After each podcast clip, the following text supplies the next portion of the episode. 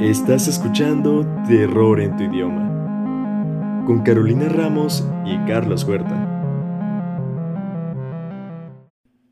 Bienvenidos al segundo episodio de Terror en tu idioma, el podcast donde hablaremos de mitos y leyendas urbanas del puerto de Veracruz. Mi nombre es Carolina Ramos. Y mi nombre es Carlos Huerta. En el primer episodio hablamos de Beatriz del Real, mejor conocida como la Condesa de Malibrán. En esta ocasión les traemos una nueva historia, la del aterrador Parque Reino Mágico.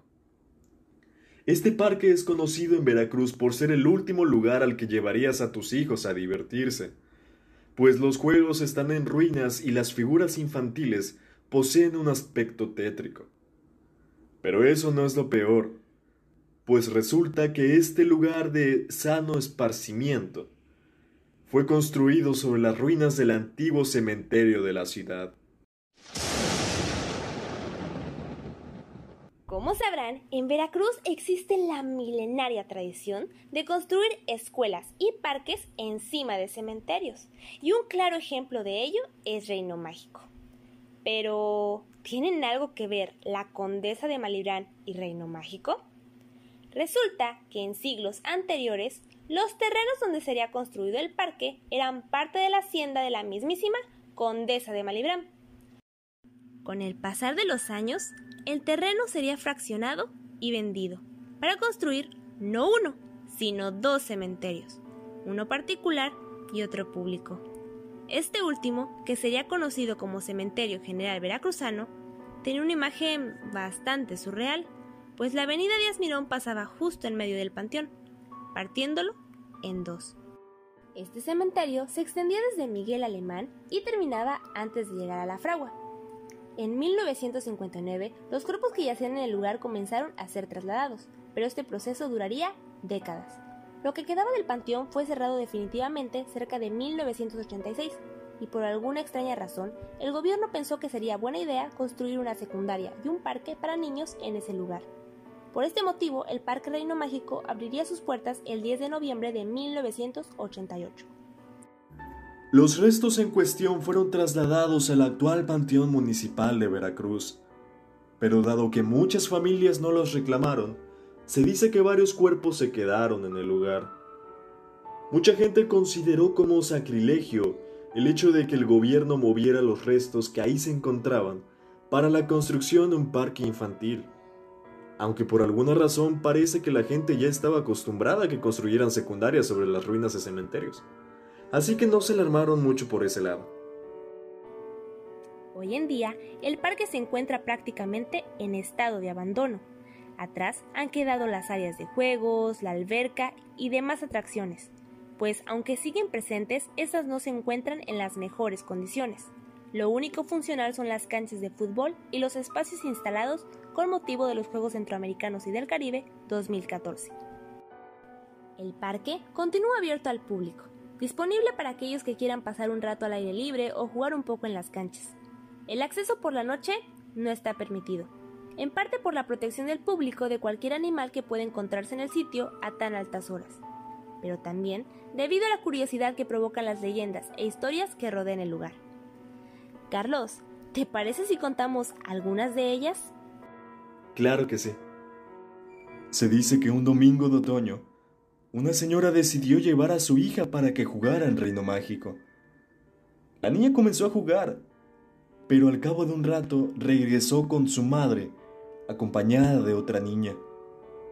Esta les comentó que su mamá la había dejado ahí y que sentía mucho frío, por lo que la señora decidió darle su suéter. Poco a poco comenzó a oscurecer y la señora se retiró del lugar, no sin antes preguntarle a la pequeña dónde vivía. Varios días después, la señora optó por ir a buscar a los padres, pero al acudir al hogar, descubriría que la niña había fallecido muchos años atrás y había sido enterrada en el cementerio que ahí se encontraba. Pero esto no es todo. Los lugareños que visitaron el parque durante su infancia relatan que había veces que en las albercas les jalaban los pies o que en los toboganes sentían que alguien los empujaba. Pero la historia más conocida gira en torno a las figuras de Blancanieves y los siete enanos, que adornan el lugar. Se dice que se mueven por las noches, por lo que en algunas ocasiones amanecen en lugares distintos a los que los habían dejado. También se rumora que la gente que entra al parque y daña la escultura de Blancanieves o la de los enanos sufren de ciertos eventos paranormales. Se dice que en una ocasión, un empleado que se dedicaba a limpiar y atender el lugar comenzó a recorrer el parque para cerciorarse de que nadie quedara dentro luego de su cierre. Pero una vez que llegó a la zona donde se encontraban Blancanieves y los siete enanos, escuchó unas voces y decidió acercarse más. Al oír los ruidos, el jardinero trató de advertirle a quien fuera que estuviera ahí que ya habían cerrado. Pero éste se llevaría un susto de muerte al ver voltear a Blancanieves y oírla decir: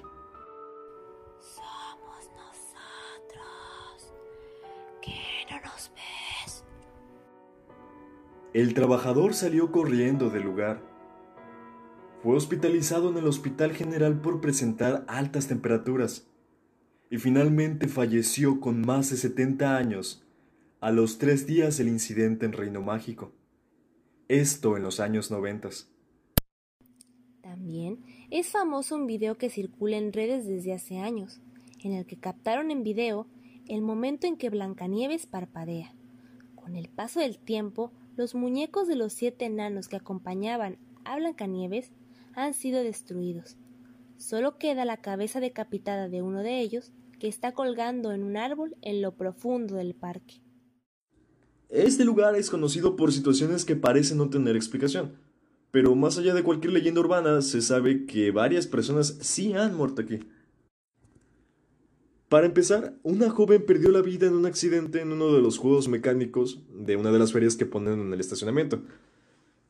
También se dice que un trabajador cayó de una barda y quedó enterrado entre el material con el que trabajaba y la tierra.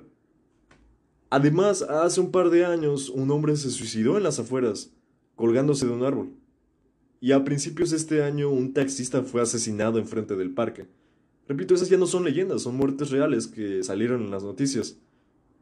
Y si me preguntan, ya no me parece normal la cantidad de muertes que rodean al lugar, por lo que, independientemente de lo que cada quien pueda pensar de la caníbales y sus mitos, parece ser que este parque siempre lo va a seguir la desgracia. Podría decirse que está maldito, pero al final ustedes tendrán la última palabra. Si esta historia les pareció aterradora, déjenme decirles que existe otro parque que, al igual que Reino Mágico, fue construido encima de un panteón. El Parque Ecológico, conocido también como el Parque de los Gatos, debido a que antes vivían ahí más de 50 de ellos. El cementerio en el que este fue construido era llamado Panteón del Canelo. Se dice que en el centro de este camposanto se levantaba una capilla con una hermosa cúpula, y en las paredes posteriores había nichos para colocar las osamentas. Este panteón existió por casi 100 años, hasta que en 1932 se cerró. Sin embargo, muchos de los cuerpos que descansaban en él se quedaron en el parque, de manera similar a lo que ocurrió en Reino Mágico, solo que aquí todavía se conservan algunas lápidas, las cuales están a la vista de cualquiera que entre al lugar. Como dato curioso, cualquiera que vaya a dicho parque y observe las lápidas que quedaron, se dará cuenta de que la mayoría eran de niños. Hasta el momento desconocemos la razón. ¿Algún día el gobierno dejará de construir parques y escuelas encima de cementerios? No lo sabemos. Pero lo que sí sabemos es que Reino Mágico es todo menos un parque para niños. Y probablemente jamás lo será. Cada vez que lo tratan de reactivar, fracasa por obvias razones. ¿Será un castigo por haber cometido sacrilegio al construirlo? Este es un misterio cuya respuesta tal vez nunca sepamos. Pero de lo que sí pueden estar seguros es que en el próximo episodio los haremos temblar con un caso que sacudió a la sociedad veracruzana. Evangelina Tejera, la reina asesina. Esto ha sido todo por el episodio de hoy. Mi nombre es Carlos Huerta. Y mi nombre es Carolina Ramos. Y los esperamos en el próximo episodio de Terror, en, tu, idioma.